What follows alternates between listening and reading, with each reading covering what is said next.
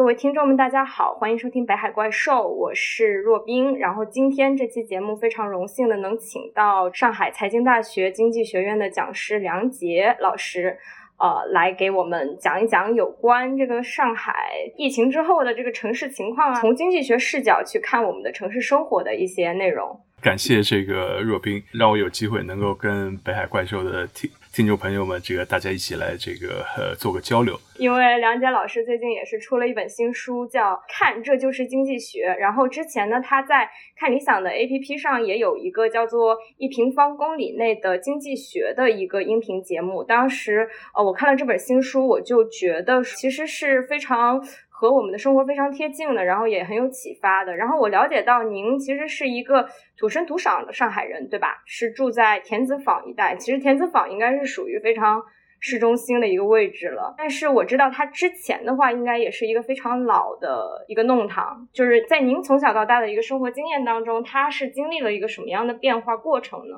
我我也跟大家介绍一下我自己的这个情况。我确实就是从小出生在。田子坊这这一带，作为上海人，一直在上海这个 生活，然后读大学什么的，然后一直到博士毕业，然后呢，我到澳大利亚去做几年这个博士后，有一段时间是离开上海，也离开田子坊这边这个地区，然后呢，这个在前几年，然后我又回到上海，然后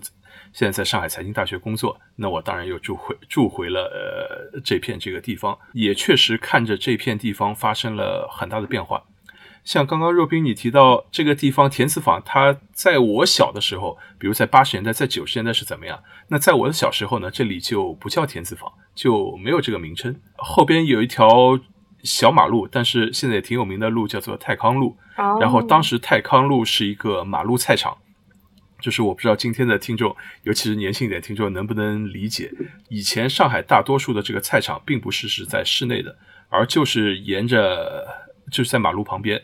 然后摆这摆这个就是卖菜，然后很多是郊区的农民或者直接就这个新鲜的这个菜拿过来的。买菜是很方便，但当然也有很多不卫生啊，这个 环境污染有有很多这样的这个问题。那么泰康路就是一条马路菜场，现在在这个田子坊旁边有一个很著名的一个网红菜场，叫泰康菜场，然后。他就有很多摊贩，就是以前是在马路边这个摆摊的，现在就搬到了这个泰康菜场。在这个呃泰康路以南，就是今天叫做日月光这样的一个商场这片地区，在以前是一大片的石库门房子。这个这是这些年上海发生的这个天翻地覆的这个变化。以前这是一片比较差的这个弄堂房子，然后密度密度非常高，是传统的上海的这样这样的这个房子。很早就被划到拆迁范围里面了。这片地方当然就这个呃划卖给了日月光，他就把这整个的这一片的原来的这个房子全部推平，然后重新建了一个商场。所以我们今天当然能够看到一个现代化的一个商场，就很难想象原先这里是这个密度非常高的居民区。而这个路北边就是我们今天称为田子坊的这几条弄堂。它原本也是划在这个日月光的这个拆迁区域里面，原来很有可能它也会作为这个日月光商场的这一部分，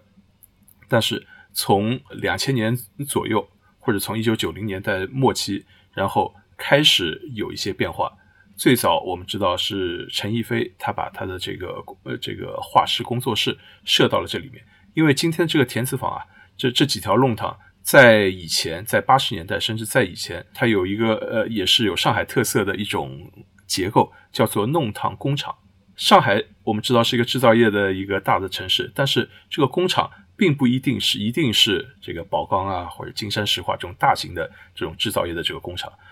在这个上海四九年以后，它利用很多这个弄堂，很多街道，它在弄堂里面设一些这个小型的一些作坊、小型工厂。就是有很多，比如说一些袜子厂啊、毛巾厂啊等等等一些配件厂，可能它不需要很大的这个空间，可以利用一些闲散的房子，就作为这个弄堂工厂。同时，它也可以吸收一些这个附近的一些劳动力，就是有一些人这个呃，可能就在附近，以前也没有工作，那就把他们招进来，在弄堂工厂这个工作。所以以前田子坊里面是有好好几好多家这个弄堂工厂，但这些弄堂工工厂到了。九十年代到了两千年，当然都已经这个 效益不行了，都已经衰败或者都已经停停下来了。但是呢，这些弄堂工工厂他们的这个空间还相对比较大，所以陈逸飞就利用就选了这个其中的一间作为他的这个画室。然后在陈逸飞的影响之下，然后陆陆续续一直有一些这个画家搬到这个弄堂里面来，把以前的这个弄堂工工厂空间比较高的这些地方作为画室、作为这个工作室等等。在两千年以后，有一些比较有创新意识的，可以这样说的这样的一些居民吧，他们就把整个弄堂里面的居民组织起来，说我们想把这个地方保护起来，我们不想被拆迁。然后呢，他们也去请了著名作家黄永玉，给这条弄堂提了一个名字，就叫做田子坊。哦。然后这个田子坊就作为这样的一个特殊的这个区域被保留下来。原本它一定是在这个拆迁区域里面，跟新兴里一样，是这个一定是被拆除，今天会变成日月光商场的一部分。但是因为这样的一个特殊的一个机缘，它被保留了下来。然后这这几条这个弄堂就一直没拆。反而呢，被大家认为是上海的苏河区啊，或者是这个上海的这个和新天地不一样的、更为本土的、有很多居民居住的这样的一个这个保留了石库门风情的这样的这个几条弄堂。我我其实就在这个填词坊的旁边，原本可能我住的地方也要被拆迁，但是因为这个填词坊的原因，所以呢，我就这个也没有被拆迁，就一直住到了现在，也就有了我们今天对于这个填词坊的这样的一些认识。哇，那我刚刚听您的讲述，觉得田子坊其实在上海应该是一个很特别的存在了，因为我感觉，比如说像，呃，徐汇建国西路那边，然后包括您刚刚提到的那个新天地，对它其实都是一个开发商主导的一一个改建吧，就是说它其实是利用了石库门的这种历史文化和地理建筑的一些特征，然后去重新包装成为一个旅游观光地。但是田子坊它相当于是一个自下而上的一个模式，可以这么理解吗？对，对，我觉得你说的挺对的。它是相相对来说是一个自下而上的这样的一种模式，像这个保留下来。当然，我们今天说田子坊它保留了多少本真性，就是 对于居民来说，这个田子坊或者这些这个房子多多大程度还是我们认同的这样的房子，这样的生活方式，我觉得这这。都都其实都是可以进一步这个探讨的，但上海呢，确实在这个过去的二三十年里面发生了非常非常大的这个变化。这个过去二十年里的变化，一定是比可能是比过去一百年的这个变化都都要来的大。在在我的小的时候啊，这个我认为这个石库门房子是上海人生活居住的主流方式。整个的不管是法租界还是这个北面的，或者就是南京路黄浦区那一带，或者是更往西边走。那我我周围的同学啊、朋友啊、邻居啊，相当多的人都是居住在这个石库门的石库门房子里面。但是呢，随着今天的这个城市的这个改建，市区里的石库门房子反而越来越少，反而都变成我我们必须要在新天地啊，或者是要在一些博物馆里才能看到的一种这个 历史上的上海居民的这个居住的方式。这真的是一个天翻地覆的这个改变。像你说的，每一块地区其实都有复杂的历史。新天地有新天地的历史，那可能我们又可能今天不多谈新天地，但如果真的要扯出去，又又可以说上好几个小时。是是。像那个建国西路，因为跟跟我处的这个地方，呃，属于同一条马路嘛。嗯嗯。但是它就一直一直是往西的。但是建国西路呢，在过去在历史上呢，它一直是一条比较相对比较高档的这个马路。它的这个居住的人员很多是法官。或者是一些军队，有一些房子是军队里的一些这个房子，包括那里一片这个地区，有好几片这个现在看起来非常大的这个房子，在最初法租界刚刚划定的时候，都是法租界的军营兵营，所以呢，它是有军事目的的。然后这些房子一般也造的比较高大，然后这个保保卫什么也比较森严，是吧？也也不会允许这个沿街开这个开店。所以呢，就那那这个这这条马路呢显得比较幽静，然后这个又显得这个比较高大上。但当然到了今天，当然完全都都已经这个呃不一样了。然后我们今今天对它进行商业开发，努力的要把它构建出一种这个自己想象的这个法租界的这个感觉。我和很多朋友聊起，在今天在我周围的很多这个咖啡馆进去以后，觉得比法国还要法国，但是在。在在在我的小时小的时候，我对这些地区的认识，它并不是这样的。今天的那些这个咖啡馆的一些经营者，是按照他们在法国看到的东西，他们对法国的认知，把它搬过来，然后他觉得这片地方应该是这样。这些都是这个在很短时间里面发生的这个城市的这个变化，但是背后呢，这个确实积累了很多的这个历史。我们我们对这些这个变化也有很复杂的感情。当然，对于这个刚来的人呢，可能他只能看到现在的面貌。像你今天看到的这个日月光这个商场，没法想象以前是这个居住密密度非常这个高的这个新兴里，是吧？可能人均居住的面积可能只有三个平方、四个平方，是吧？以前可能就是那样的房子。是是，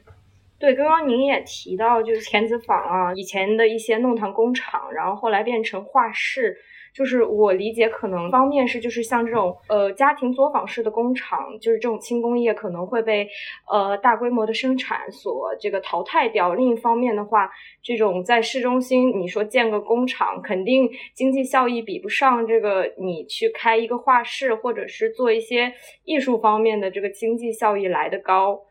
所以说，很多的弄堂，它从一个拥挤的居住空间变成一个旅游观光地，它是不是呃总体上来说还是为了一个经济发展的一个目的呢？我们怎么可以从经济学的这个角度去理解这个现象呢？就是我觉得从居民个人的这个角度来说，这是无可厚非的。就是像田子坊里面本来是有很多居民的，但是现在呢，呃，在我看来，这个就是原来的这个居民啊。现就很多这个上海人会会说啊，我我可能是这个一九八零年代我就搬来这里，或者我一九六零年代我就搬来这里，是吧？这个这个，但现在这样的这个像田子坊里面这样一直居住的原住民数量是非常少的。但是这些房子它的这个产权可能还是在一些原住民手里，因为这是一个很自然的一个经一个经济动机。我现在把这个房子租出去，然后我这个房子可能可以租，比如说这个，假如我可以租一万块。我可以拿出其中的六千块，在这个旁边离的也不算很远的地方租一个条件还不错的，可能比我现在这个地方这个面积更大的这个房子，是吧？这这因为是不同的地段，它的这个价格是不一样的。那我只要花六千块就可以改善我的居住环境，我口袋里还可以多出四千块钱。那我为什么不这样做呢？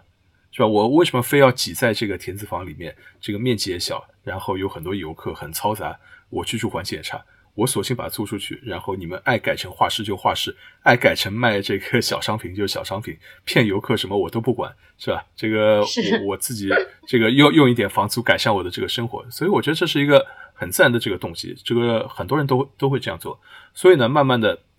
原住民搬离了这个田子坊，它就变成一个这个呃呃，变成一个旅游景点，是吧？都是一些外来的这个一些一些人，然后。把它改造成各种，就是大家这个想象中的这样的一种这个奇特的这个风格的一些商店，改成比如说卖藏族藏族首饰品的这个店，是吧？或者卖卖各种各样奇怪的一些这个东西，但都是在旅游景点非常常见。但肯定不是这里是个 原生的这这样的一些这个一些商店。对对对，您您刚刚讲的就让我想到，我之前也是在田子坊遇到过一个卖画的吧，然后他就说他是游历在全国各地的这个景区，然后我觉得在一个经济比较全球化的一个时代，然后人人口的流动也比较方便的时代，其实。我们在各地的旅游景点都能够看到非常整齐划一的商品了。是的，是的。所以对我自己来说，一开始看到我自己居住的环境变成一个景区，也会不适应。就是我，我有时候跟一些朋友开玩笑，说我到国外去这个读书啊、留学几年，然后回来以后，发现我家旁边的这个弄堂口挂上牌子，这个三星级旅游景区。就经常看到一辆一辆大巴车拉着这个游客，然后有导游举这个小旗啊，大家跟我走啊，到哪里这个集合，甚至还有人到我旁边的弄堂口来拍婚纱照。最初看到这这些这个场景的时候，当然会有些不适应，因为我会觉得这是我每天这个生活的这个环境，我每天穿行的这个弄堂，为为什么就会有人专门这个 千里迢迢就跑到这里来拍婚纱照？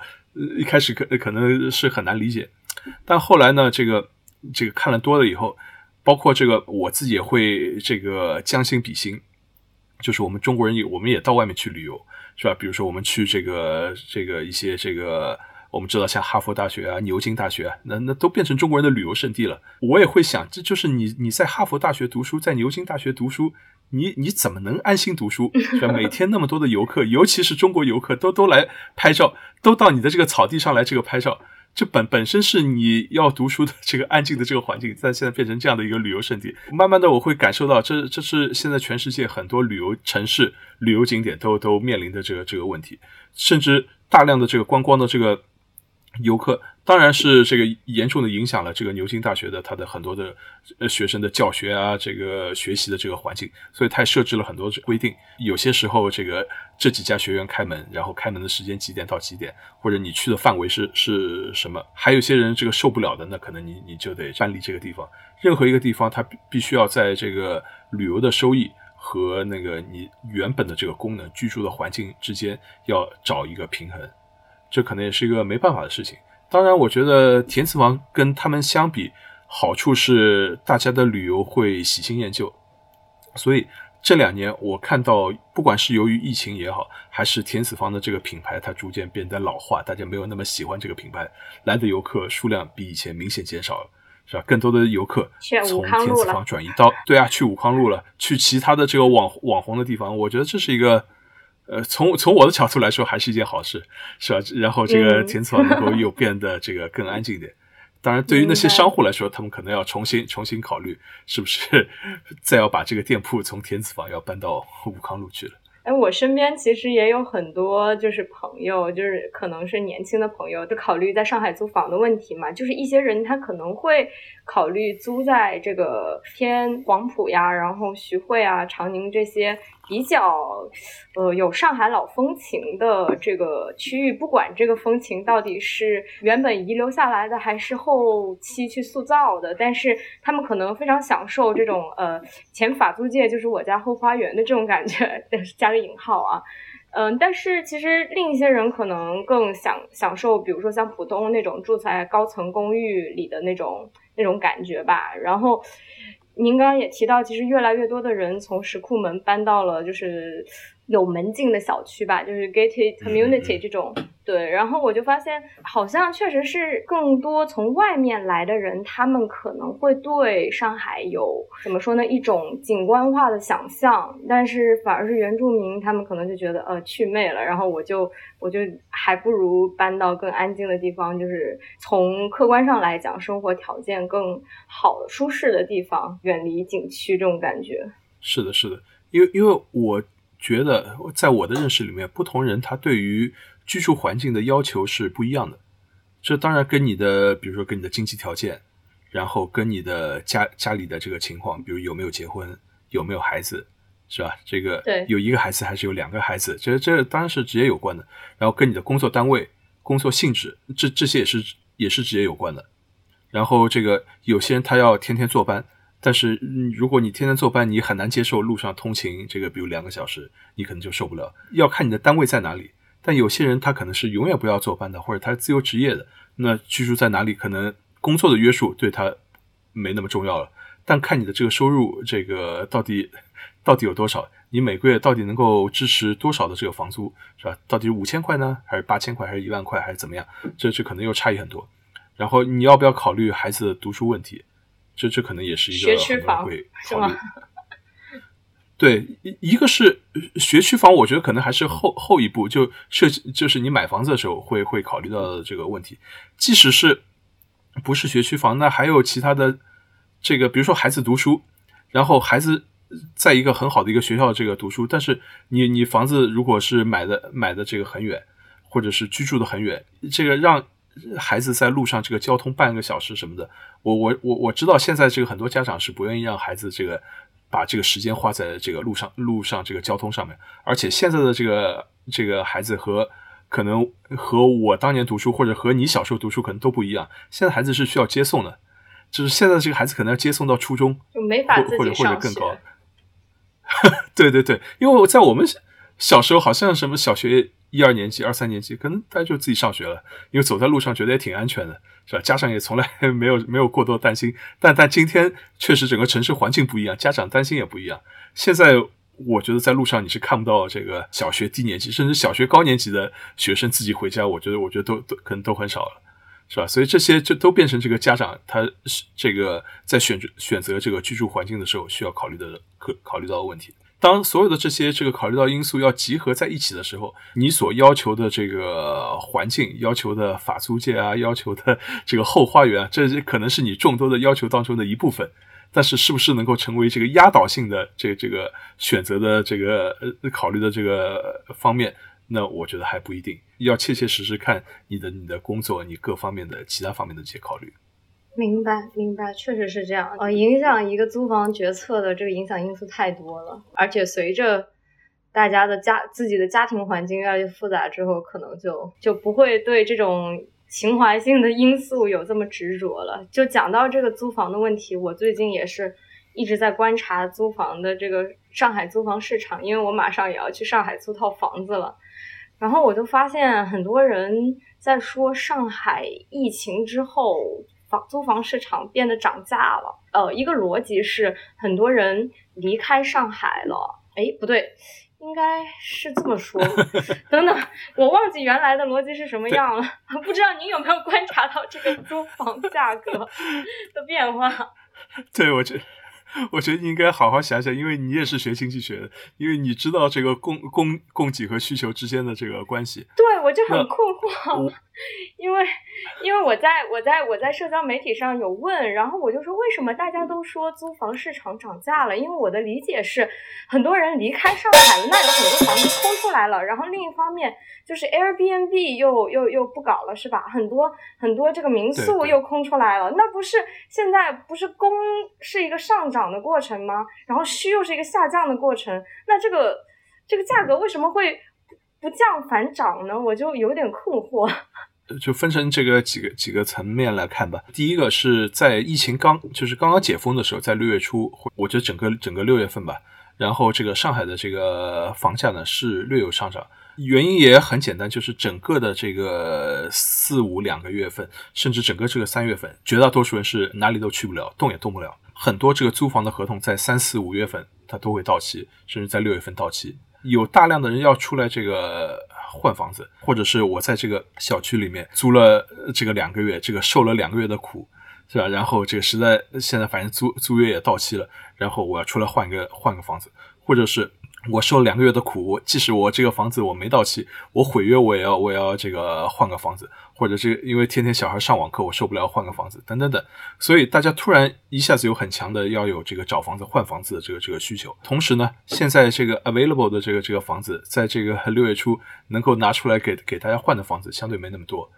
而且很多这个都没有解封，有很多小区即使有空的房子，但是你做好准备了吗？这个打扫干净了，或者重新装修好了吗？所有的装修在四五月份，这个也都是停停掉的。或者你的小区现在是不是要查核酸了呢？这个外来人能不能进入了？这个很多小区现在都还存在这些问题，所以能够给大家选择的这个房子相对有限，房租一下子在短期之内会有一个上涨，但是这是一个短期的一个效果。我我自己看到和听到的这个情况。从七月份开始，这上海的这个房价又又回来了，就看房子的人一下子又少了。急切需要换房子的人，经过六月份这一个月，那你找了一个月的房子，基本上也就找到了吧。然后比如说你从一些房子，你从七月份现在开始拿出来，开始可以租了。但是我们知道，毕竟经过这两个月以后，有相当多的人是离开上海，不管是他永久性的离开上海，还是短期离开上海，一定是这个我们每天在。这个火车站在机场看到大量的人离开上海，就是现在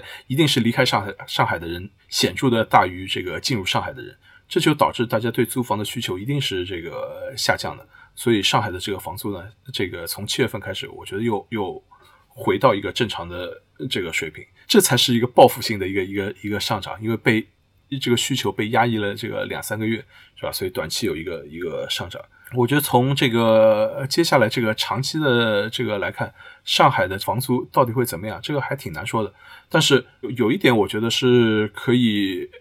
很大概率会发生的，就是上海的一些高端的房屋，它的这个房价我估计会有比较大的下降，或者它会受到很大的这个压力。因为很多高端的这个房子，比如说这个一个月一万五以上的、两万的这个房子，很多时候它的租的这个对象是外国人。这个外国人在经过了上海封城两个月以后，这个走的人是相当多的，我我估计至少走了一半。所以呢，这个这些高端的房房子就再也没有那么容易租出去了，它会比较显著的这个下降。但是这个中端的这个房子，甚至低端的房子，我那我觉得不大会降了，这肯肯定会维持维持在这个原有的这个这个水平。所以还是要总体的来看上海的这个经济结构。另外，现在上海主要是还没有完全解封。上海这从六月份到现在也已经一个半月了。你说上海到底是解封还是没解封，处于一个 薛定谔的一个状态，真真的很难说。就你到很多地方这个看房子，假如你跟房东约好，我我我今天来看房子，是不是来这个签合同？那房东说，然后晚上房东跟你说，他他现在住的小区被封了，他出不来了，是吧？这个钥匙在他手里，你也看不了。这这种事情，我觉得现在上海每每时每刻都在发生。所以，这种这个疫情对大家的这个移动、对大家的交流还是有一定的这个限制性，使得看房没有那么容易。所以，现在的上海的这个租房市场仍然是没有那么多的这个灵活，还还是要等这个上海进一步的放松或者疫情进一步放缓以后，才能看得比较清楚一点。这是我的一些看法。明白，明白。我觉得刚刚梁老师对我说。对我们说的这一番，就我觉得特别有启发，我听了也挺高兴的，觉得是不是再过段时间有可能等到更便宜的房子？而且您刚刚提到那个，就是刚约好了看房，然后房东就说被封了，这个我真的是亲身亲身经历过。然后他说不租了，我说那什么时候租呢？他说我也不知道。对，就这种，哎，确实是薛定谔式的。然后您刚刚也提到，就是很多人他其实开始重新考考虑租房的问题，就是即使在上海，我也觉得我要换个房子，就这种情况，我感觉大家对租房的这个考虑因素也发生了一些变化，就是小区物业怎么样啊，你的街道办 怎么样啊，好像及上下邻居的这个关系可能也需要去更多考虑了，感觉。因为以前啊，这个很多人是把这个房子作为一个睡觉的一个地方，就白天都要上班。然后年轻人还有很多社交，有有时候这个可能这个晚上酒吧什么都搞到很晚才回来，是吧？晚上就是这个在这里睡个觉，然后早上又出去，所以对于房子的这个需求呢，还没有没有那么大。但是现在经历了这两个月封城以后，我听到很多人就跟我说，比如突然觉得这个有一个阳台特别特别重要，就就有人跟我说，因为他已经有孩子了，以前就觉得这个房子只要景观这个。View 比较好就好了，没觉得需要有一些阳台啊，或者有一些绿色植物啊，或或者需要这个小孩子能够爬来爬去的这个这个空间啊。但现在可能可能就需要。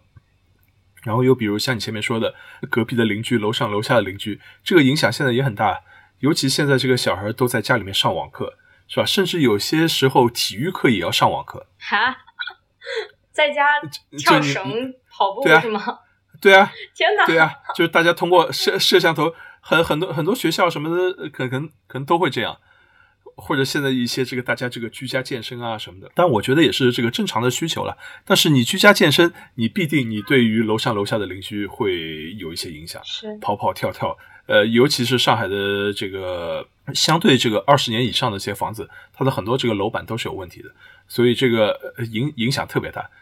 就是所以每有一家孩子如果他要健身，他要这个上体育课的这个网课。那我觉得楼下邻居那就那就很惨，是吧？或者有一些这个小孩现在要这就学音乐，人家的这个艺术追求，说起来也是这个正常的正常的权利的一部分。那以前可能还可以去一些琴房去练琴，到一些甚至一些这个老年人也喜欢弹琴啊或者怎么样，但以前是可以去公园里面。或者去一些开放的空间里面，你你去你去弹琴，你去怎么样，也也没有人管你。如果现在在一个封闭的环境里面，他如果要在家里面要练琴啊，那可能左对于左邻右舍，那也是一个难以忍受的一个一个事情。每家每户有不同的这个情况，所以最终使得很多人想要换房，我觉得这都是完全可以理解的。我觉得听上去也是一件有点悲哀的事情，大家好像。就是租房的选择都是为了迎接好像未来将至未知的解，就是禁封。是啊，所以这是这一次这个疫情风控对上海的影响。说起来就是这个，也就是封了两个月，而且现在也算是某种程度上已经结束了。有很多人跟我说，就就觉得过去了，是一段回忆啊，是一段经历啊，仅此而已。但是其实从我个人的角度来看，它对于这个上海人民生活的这个影响，将会产生一个长期的一个影响。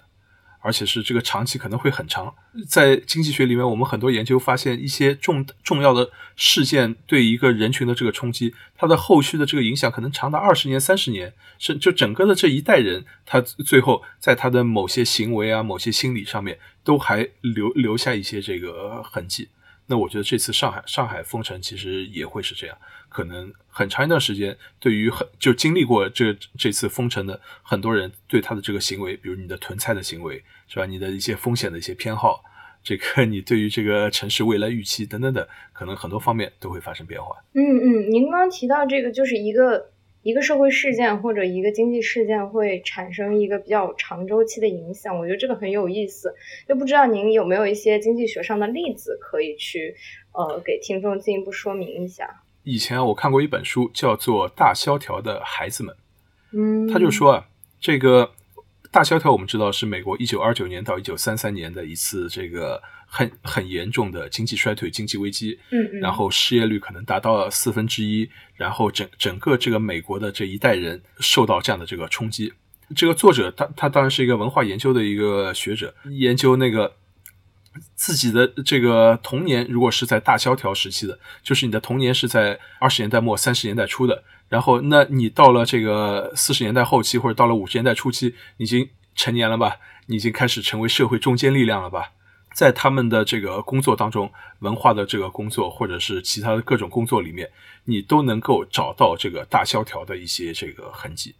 其实对于我们经济学来说也是啊，我们知道这个一九五零年代初，美国涌现出多少这个。非常光彩夺目的经济学家是吧？像萨缪尔森啊、弗里德曼啊，这个很很多很多一大批这个经济学家，其实他们有一个共同的一个特征，就是他们就是大萧条的孩子啊。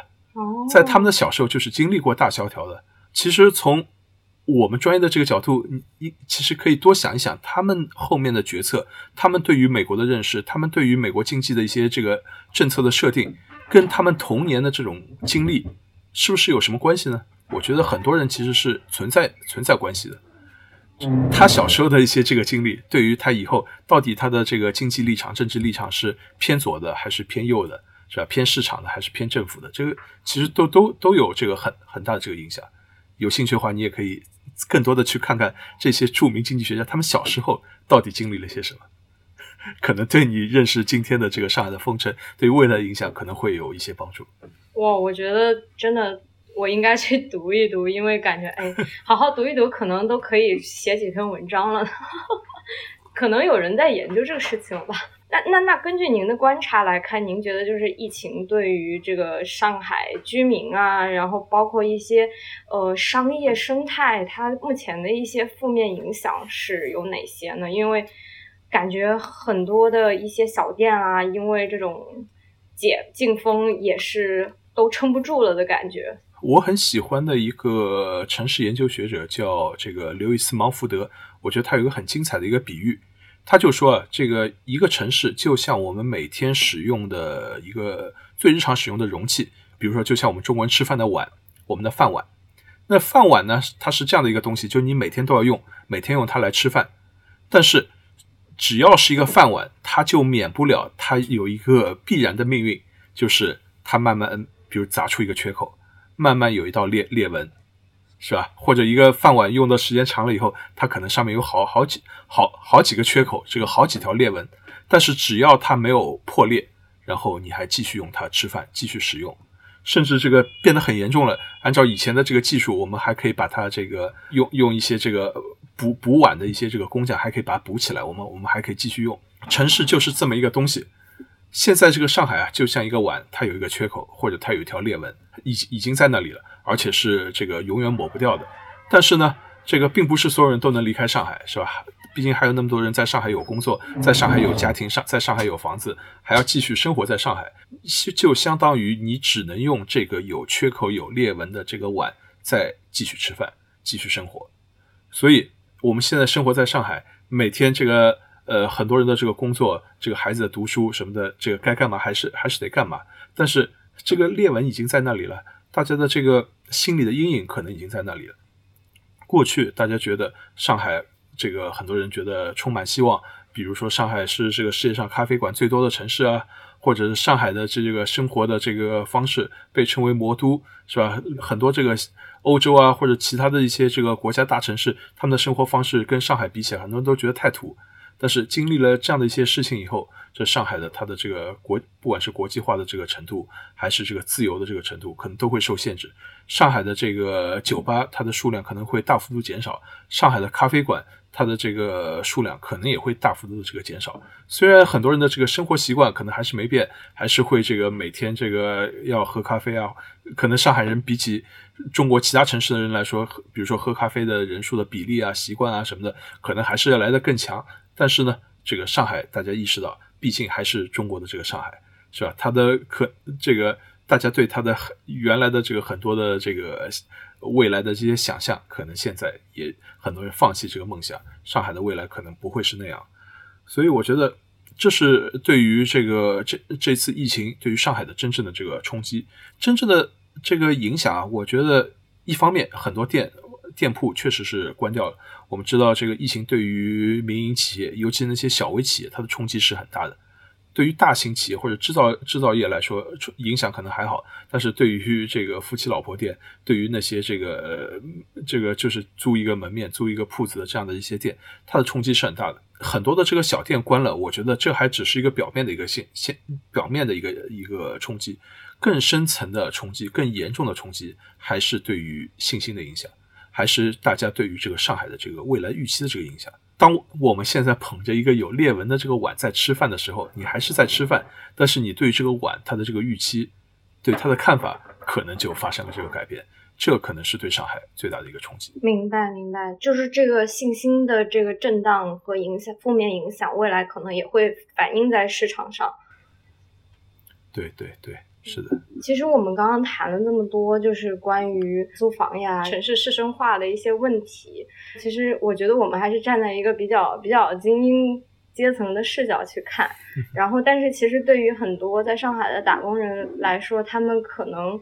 就是真的是生活受到更大的冲击吧。我看到您之前也有做过一个叫做上海社会认知调查的一个研究，然后发现不同年龄、收入阶层的人群在活动能力和活动范围上存在着一个巨大的商差异。就像我们刚刚提到的那些日月光啊、田子坊啊，就是对于一些呃低收入人群来说，他们可能平时是不会去消费的，甚至可能是他们的工作场所。所以，是不是可以说，呃，这次疫情对他们的这个冲击是更大还是更小的呢？这次疫情呢，相对来说又很特殊，因为每个人都被关在自己的房间里面，自己的一个空间里面，所以这次是无差别的这个冲击，是吧？这个在人类历史上也也不多，因为以前大家觉得这个富人他口袋里的钱是一个天然的保护伞，就是你这个冲击永远是对。穷人冲击最最厉害，因为穷人一无所有嘛。富人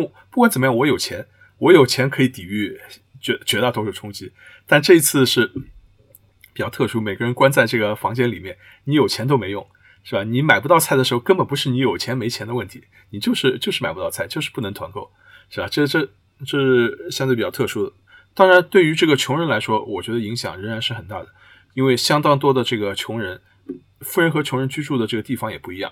并不是居住在这个呃法租界，或者你说的居住在田子坊就是富人，这个可能跟你的想象还不完全一样。比如住在市中心，住在法租界，从我自己的观察和感受来说，既有富人也有穷人，甚至穷人的比例是很高的，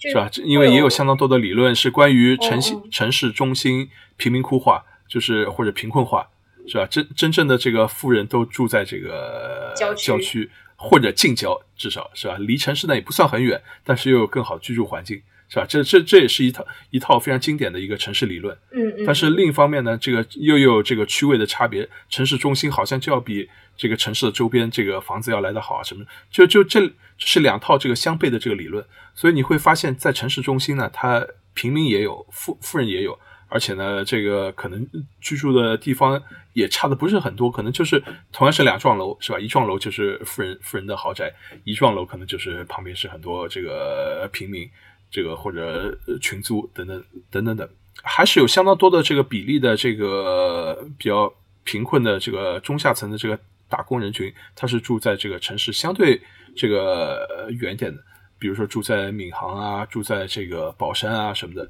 就是这样的一些地区，住在松江啊什么的，这样的这样的人群有不少。而且呢，这次的这个疫情的，从我有限的观察到和了解到的一些数据来看呢，穷人或者比较相对比较贫困的人，他们的感感染新冠的这个比例是比富人要明显要来得高的。就有很多人是住在这个工厂区域或者打工区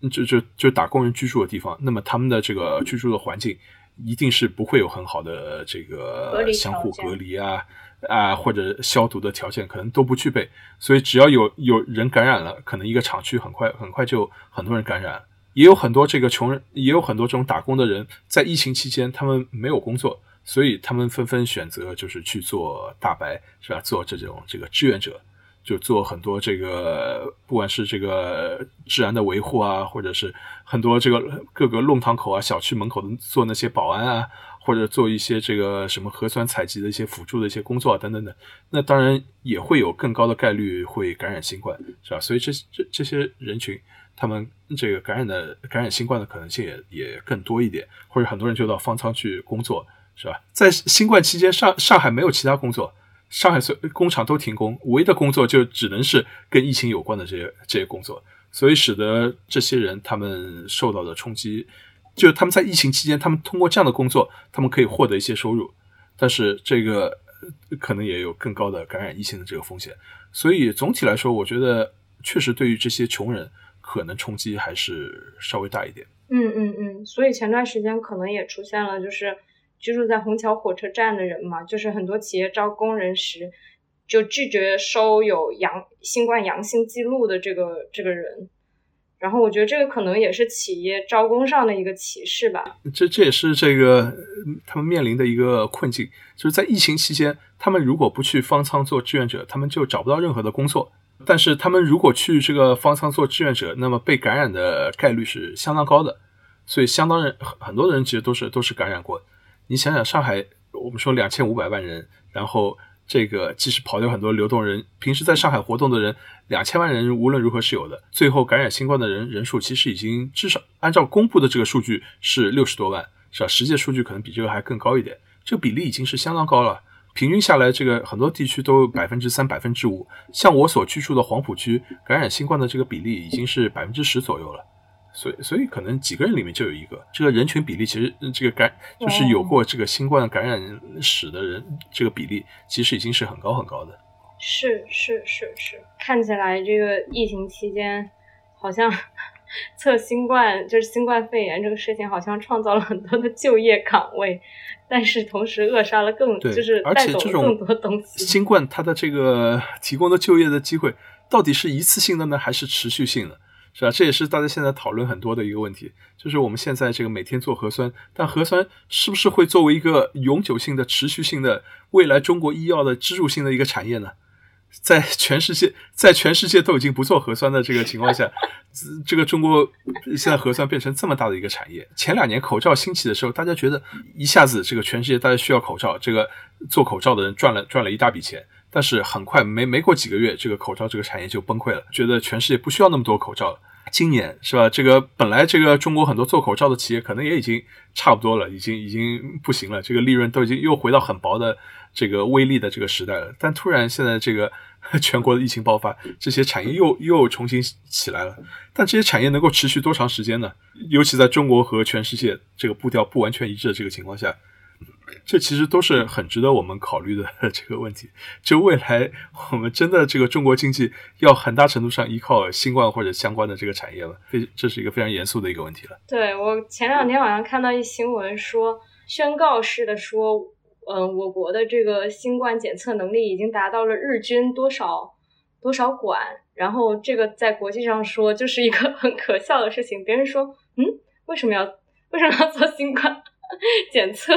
回到您的就是看，这就是经济学这本书啊。我观察到您其实，在讲经济学的过程当中，也融合了很多社会学啊、心理学啊、文化研究的一些研究视角和理论，包括我们在刚刚讨论的过程当中也有涉及到。就是我其实也很感兴趣，就是您除了对经济学有研究之外，有没有其他一些比较感兴趣的研究领域啊？对，就你说的这些领域，其实我都挺感兴趣的。包括我自己的专业、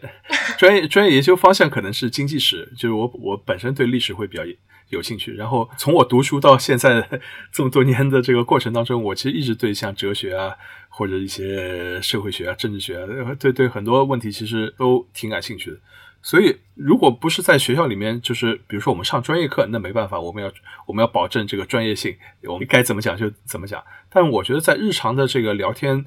讨论或者和朋友的交流当中，我觉得学科的壁垒不一定要划分的那么严密。就是我们日常碰到的一些问题，你不一定要严格的把它归到这个是社会学，那个是经济学，那个是政治学，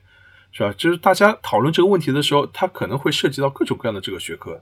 那我觉得只要用大家能够理解的又贴近问题的这个方式来进行讨论，就什么什么理论管用，或者是这个什么。用什么角度来分析，大家能够听得懂，或者觉得更符合实际情况，那就可以用什用什么理论来进行这个讨论，是吧？包括经济学本身，现在也这些年它的趋势也是变成一个非常开放的这样的一个学科。我们碰到的大量的问题，比如劳动经济学或者这个医疗经济学，是吧？整天讨论这些问题，它也不见得是传统的这个呃非常传统的这个这个经济学的这个问题。然后现在大家都讨论这个，比如小孩子这个，小孩这个高考到底怎么填志愿啊，是吧？这这这这也是现在很多学者会讨讨论的问题。到底这个老年的时候医疗要花多少钱啊？等等等，这些我觉得并不是传统经济学非常关注的这个这个问题。但是现在这些全都被认为这个经经济学家都天然会面对这些问题，也应该研究这些问题。所以我觉得这个学科分工对我来说，其实从来不是一个特别重要的一个问题。这个问题，尤其是我们在这样的一个又又不是学术研讨会，是吧？又不是什么什么这个严严严格的这个上课的情况下，那我觉得这这些这个学科壁垒，在在我看来不是那么重要。对对对，我觉得传统经济学可能是会，就是尤其是像微观经济学，它可能是用很多公式啊、数学去推导，但是现在的很多一些跟实际问题结合的经济学，可能真更多是从一些社会问题、社会现象出发。然后我觉。觉得就是梁老师这本书其实就是一个非常好的，你从日常生活去看经济学，然后从日常生活中去学习经济学的一个就是非常好的一个文本吧。然后呃，最后一个问题就是嘿 也想抓着杨梁老师给我们推荐一些就是有关城市研究的书，就是因为北海怪兽其实平时也是定位为一个城市观察类的播客嘛，大家现在就是。呃，也经历了这些疫情，可能会更关注我们就是身边的这个生活环境了。对，所以就想 看看梁老师是不是有什么推荐。那就是我又又是变成我很不 很不好意思，要要像打广告一样。就就就今年这个两三月份，我在这个呃看理想上录过一个书单节目。然后，因为看理想，他每个月会找一个主讲人来，就是录大概十十集左右的节目。然后，这个基本上每一集或者两集推荐一本书。我录的那那个节目呢，叫做《平行城市》。我录了十集，就推荐了十本书。然后，我尝试从不同的角度来讨论城市。这个城关于这个城市的这个问题，确实是我很多年前我就关心过的 这样的一个方向。就你也提到，我翻译过一本书叫《城市秩序》这样的一本，我觉得这这是一本挺好的关于城市理论的教科书或者入门入门的书。所以我在我节目里也推荐了这本书。但除了这本书以外，我还推荐另外九本。我尝试着从不同的角度，从历史的、从文化的、从经济的，是吧？或者从城市的起源。等等，这个从不同的角度来认识城市。当然，我觉得城市它是非常复杂的。就是我觉得从哪个单纯的哪个角度来认识城市呢，可能都有问题。就是你单纯只从文化角度来看，可能也有问题；单纯只从这个经济的角度来看，也也有问题。嗯嗯。然后你必须要把这个不同的这个角度这个包包含进来，是吧？我觉得就跟我们今天这个讨论其实也也是一样的。我们今天是。围绕着这个 关于城市，关于我所居住的这个 周围的一一些环境，关于上海的这样的它的这个呃情况来进行讨论的。但我们也涉及到了很多，比如像上海的历史啊，像上上海受到的这次疫情的特殊的冲击啊，是吧？包括上海的一些经济的问题啊，上海的文化问题，其实其实可能可能都涉及到了。我觉得。这个不管关心哪个城市，关心上海也好，还是北京也好，或者伦敦、纽约，或者是威尼斯，各种全世界每一个城市，它其实都包含了这么多的这个面相。我们需要更开放的、包容的、全面的去理解一个城市。啊，这是，所以我没有单简单的给大家列几本书，但是这个我觉得有兴趣的朋友可以呃去关注一下我在看理想那个节目《平行城市》。好了，太棒了，我已经迫不及待要去。要去看一下，好啊，那我们今天也聊的蛮多了，将近一个小时，那就先聊到这里吧。感谢杨老师给我们分享这些，特别感谢。也感谢若冰，非常高兴有机会能够跟大家这个聊天，希望以后有机会再来这个北海怪兽来做客。谢谢若冰，谢谢大家。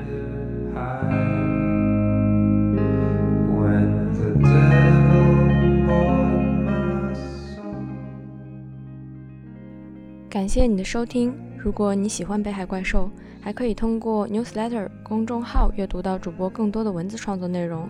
订阅链接可以在 Show Notes 结尾找到。当然，也真诚的期待你的反馈和支持。如果有一天我们能在城市的某个角落相遇，那就再好不过啦。